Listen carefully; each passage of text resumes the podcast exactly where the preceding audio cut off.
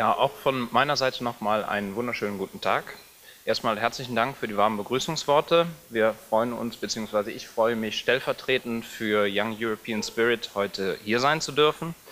Und wie Sie gehört haben, komme ich nicht aus der Wissenschaft. Dementsprechend werde ich auch keinen wissenschaftlichen Vortrag halten, sondern es wird sich eher um einen relativ subjektiven, aber auch politischen Vortrag handeln. Wie gerade schon richtig gesagt wurde, ist Yes eine europäische, eine proeuropäische Partei, die sich im Oktober 2018 gegründet hat. Viele Menschen konnotieren unseren Namen mit unserem Alter, Young, in Bezug auf Jung. Andere sagen, das habt ihr mit Sicherheit gemacht, um eure Zielgruppe abzustecken, die junge Generation. Beides ist aber nicht der Fall. Young bezieht sich auf den Spirit, also auf den Geist. Denn wir brauchen einen neuen jungen europäischen Geist, verbunden mit der Idee einer neuen EU. Die Idee einer EU, die große Fortschritte erzielen kann, anstatt eine EU des kleinsten gemeinsamen Nenners zu sein. Eine EU, die zukunftsfähig gestaltet werden muss und deren Vorzüge wieder in den öffentlichen Fokus rücken müssen. An dieser Stelle mag man sich fragen, wie kommen junge Menschen eigentlich dazu, eine Partei zu gründen? Ganz einfach. Wir saßen abends mit Freunden zusammen und unterhielten uns über die aktuelle Politik, über die Entwicklung in der EU, Frühjahr 2018. Wir sahen auf der einen Seite den Brexit, die Austrittsbestrebungen Großbritanniens und auf der anderen Seite immer zunehmende Zustimmung zu nationalistischen und populistischen Bewegungen in verschiedenen Mitgliedstaaten der Europäischen Union, sei es Italien, Niederlande und natürlich auch Deutschland. Fliehkräfte also, die EU in der Krise, der EU-Skeptizismus nimmt zu. Wir schauten uns erstmal die deutsche Parteienlandschaft an und fragten uns, welche Parteien gibt es, die dazu ein Gegengewicht darstellen?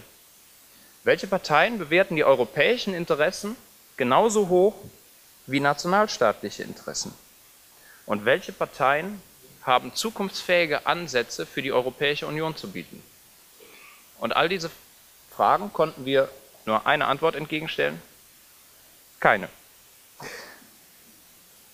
Also haben wir gesagt, was würden wir denn anders machen, wenn wir die Chance dazu hätten? Und so entstand ein Prozess, in dem wir immer neue Ideen kreierten. Ideen dazu, wie man die EU reformieren kann. Ideen dazu, welche Kompetenzen die Union braucht, um zukunftsfähig zu sein und wie eine Strukturreform vonstatten gehen müsste, um eine zukunftsfähige Union auch auf feste Beine zu stellen. Unsere Ideen, die Krise der EU sowie die Tatsache, dass wir keine Parteien identifizieren konnten, die sich so radikal für Europa einsetzen wollten wie wir, führte zu der Idee, selber eine Initiative zu gründen. Nun mag man sich fragen, warum erst eine Initiative und nicht direkt Parteigründung? Wir wollten erstmal raus auf die Straße. Wir wollten hören, ist das jetzt einfach nur eine studentische Idee, der sonst niemand irgendwas abgewinnen kann? Oder kriegen wir positives Feedback, kriegen wir Rückmeldung? Deshalb sind wir rausgegangen und kriegten haufenweise, kann man sagen, positives Feedback. Allerdings mussten wir feststellen, dass wir trotz positivem Feedback, Lob und Interessensbekundungen nur wenige Leute fanden, die aktiv mitgestalten wollten. Häufig hörten wir, toll, interessante Idee, ich möchte auch gerne Mitglied werden, wenn ihr dann mal eine Partei seid, aber aktiv mitgestalten kann ich aus zeitlichen Gründen nicht. So beschlossen wir im Juli 2018, ein erstes Thesenpapier aufzustellen, ein Grundsatzprogramm zu erarbeiten und dann einfach eine Partei zu gründen. Und das haben wir getan. Im Oktober 2018 gründete sich Yes mit knapp 30 Leuten. Und auch damals setzten wir uns das sehr, sehr ambitionierte Ziel, bereits im Mai 2019 an der Europawahl teilnehmen zu wollen. So schafften wir es in kurzer Zeit, alle möglichen Formalia des Bundeswahlleiters zu erfüllen, das heißt das Einreichen einer ordnungsgemäßen Satzung, Finanz- und Schiedsordnung, aber natürlich auch Liste zur Europawahl. Und so sammeln wir jetzt seit dem 18. Dezember 2018 Unterstützerunterschriften. Denn um im gesamten Bundesgebiet zugelassen zu werden, muss man bis zum 4. März 2019 beim Bundeswahlleiter in Wiesbaden 4000 hochoffizielle korrekt ausgefüllte und von den Wahlämtern beglaubigte Formblätter vorweisen. Jetzt mag man denken, 4000 ist ja keine große Zahl. an und für sich nicht. Wir hatten allerdings unterschätzt, wie hoch die Hürde wird, wenn man dieses offizielle Formblatt sieht, mit Siegel drauf. Und zack gehen die Zustimmungszahlen nach unten. Denn damit einher geht die Angst bei einigen, es könnte sich um etwas Verbindliches handeln. Ich lege mich auf irgendetwas fest. Und selbst Beteuerungen, dass dies nicht der Fall sei, führen auch bei denen nicht zum Erfolg, die unserer Idee grundsätzlich folgen und für gut und richtig halten.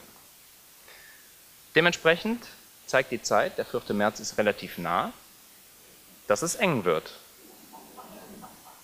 Und wir sind Tag und Nacht im Lande unterwegs, um verzweifelt 4000 Stimmen zu sammeln, diese Blätter ausgefüllt zusammenzufügen, zu den Wahlämtern zu bringen, sie wieder zurückzukarren und als eine Sendung gemeinsam dann nach Wiesbaden zu bringen.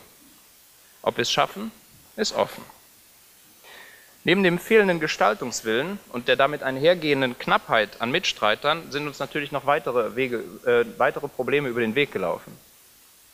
Wie Sie sich vorstellen können, braucht es gerade am Anfang einer neuen Bewegung viel Aufmerksamkeit. Aufmerksamkeit bekommt, wer entweder schon eine nennenswerte Größe erreicht hat oder wer die Möglichkeit hat, viel PR zu machen, wer Finanzstärke hat. Da sich einige unserer Mitglieder hauptsächlich von Dosenravioli ernähren müssen, können Sie sich ebenfalls vorstellen, dass das Finanzkapital in den eigenen Reihen nicht besonders hoch war. Es war also an der Zeit, Sponsoren zu finden. Und auch das gelang unter dem harten Einsatz unserer Mitglieder. So haben wir die ersten Monate überbrücken können, haben uns in den Fokus der Presse gespielt und dass unsere Pressearbeit nicht ganz umsonst war, sieht man daran, dass ich heute hier stehen darf. Jetzt habe ich Ihnen bisher viel zum Prozess der Entstehung unserer Partei erzählt und habe auch aufgezeigt, was wir für Probleme haben. Ganz zu schweigen von der personellen Aufstellung einer Partei oder der strukturellen Gestaltung. Ich habe aber bisher wenig dazu gesagt, wofür wir stehen und warum es wichtig ist, sich aktiv zu engagieren und Verantwortung, das Thema der heutigen Veranstaltung, zu übernehmen. Wenn Sie einen Blick in unser Programm werfen, werden Sie einige Programmpunkte feststellen oder werden Sie einige Programmpunkte sehen, die Sie bei etablierten Parteien nicht finden werden. Beispiel, wir stehen dafür ein, europäische Interessen über nationalstaatliche Interessen zu stellen. Das mag sich zunächst mal ein wenig befremdlich anhören. Machen wir es mal an einem Beispiel fest. Aktuell sitzen national gewählte Abgeordnete für nationale Parteien in einem europäischen Parlament zusammen und bilden dort Fraktionen. Die Frage ist, kann man auf diese Art und Weise tatsächlich europäische Interessen vertreten oder nicht?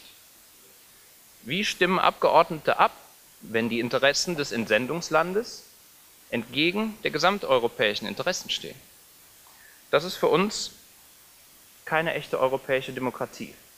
Deshalb sagen wir, wir brauchen transnationale Listen und die Möglichkeit, als Partei EU-weit anzutreten. Denn nur so ist es möglich, offen und transparent für europäische Interessen einzutreten und nicht ständig nur einen Minimalkonsens in der EU zu erreichen. Die EU hat den Anspruch, eine politische Union zu sein. Jetzt fragen Sie sich selbst, reichen die Kompetenzen der EU, um die Union als tatsächlich politische Union zu begreifen oder ist sie böse ausgedrückt eine stark institutionalisierte Version einer Zollunion zuzüglich Reisefreiheit und Währungsunion? Und damit verbunden, nutzt die EU ihre Gestaltungsmöglichkeiten optimal?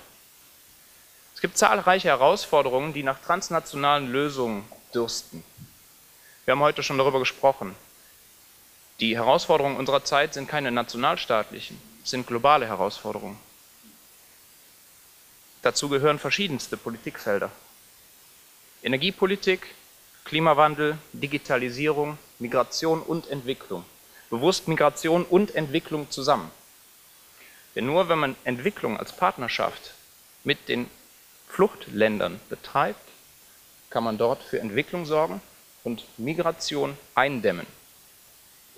Und nicht damit, dass wir Nationalgrenzen dicht machen.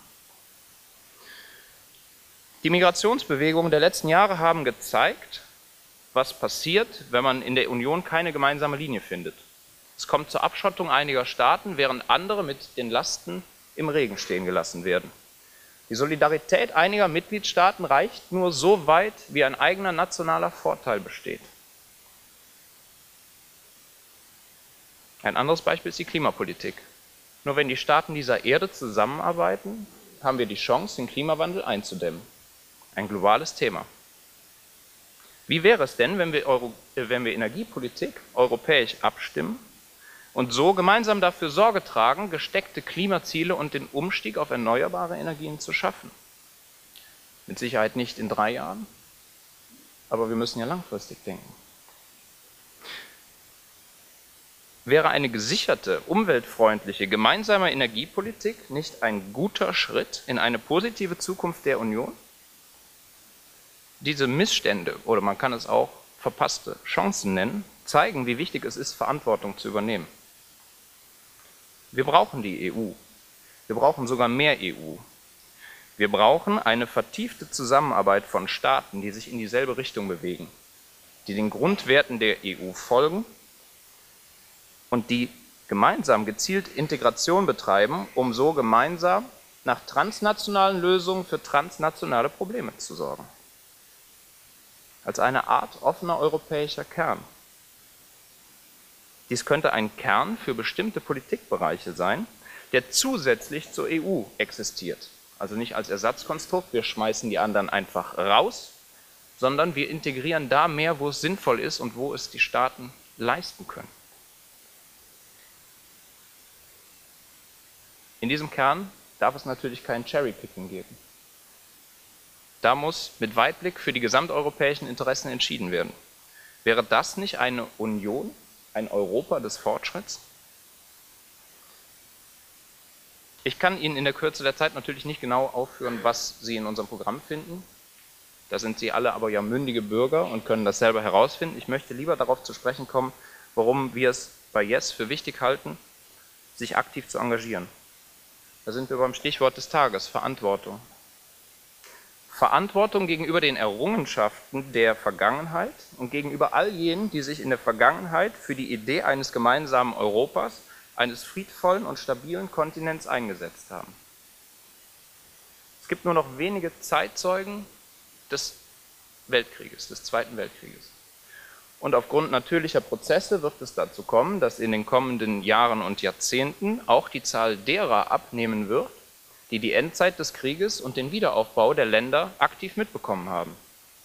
Und damit werden auch die Erinnerungen daran verblassen, welchen Entbehrungen die Menschen damals ausgesetzt waren und auch die Erinnerungen daran, wie die ersten Schritte europäischer Zusammenarbeit, nämlich die Europäische Gemeinschaft für Kohle und Stahl und die Europäische Wirtschaftsgemeinschaft, als massive Faktoren dazu beitrugen, dass der Wohlstand Einzug in Europa hielt.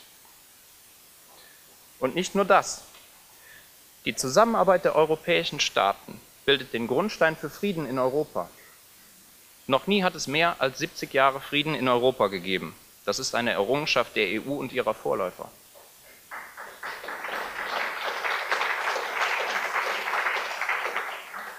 Auch andere Meilensteine der europäischen Zusammenarbeit scheinen in der Öffentlichkeit immer weniger wertgeschätzt bzw. wahrgenommen zu werden.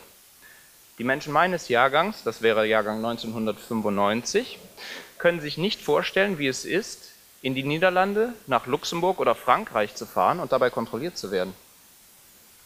Auch der europäische Binnenmarkt existiert seit mehr als 25 Jahren freier Warenverkehr, freier Dienstleistungsverkehr, Personenfreizügigkeit und freier Zahlungs- und Kapitalverkehr werden als Grundfreiheiten wahrgenommen, als selbstverständlich. Sie sind es aber nicht. Wie verankert die EU in unserem Alltag ist, zeigt das Beispiel Großbritanniens. Obwohl die Briten nie den Weg der vollständigen Integration mitgegangen sind, Beispiel ist die Währungsunion, gestaltet sich der Austritt, wie wir alle wissen, schwer. Wir haben sehr, sehr viel heute darüber gehört, deshalb möchte ich das gar nicht weiter groß ausführen. Klar ist, Experten debattieren darüber, welche Auswirkungen der Austritt für die Briten und die EU hat. Die vergangenen Monate haben bei mir die Frage aufgeworfen, ob in Großbritannien im Zuge des Brexit-Referendums niemandem klar gewesen ist, wie sehr man mit der EU verankert ist oder ob man die Tatsache schlicht und ergreifend unterschätzt hat. Das Beispiel Großbritanniens muss jeden EU-Bürger wachrütteln. Bei dem Chaos, das der Austritt schon eines Staates verursacht, mag man sich gar nicht vorstellen, was passiert, wenn die Union auseinanderfällt.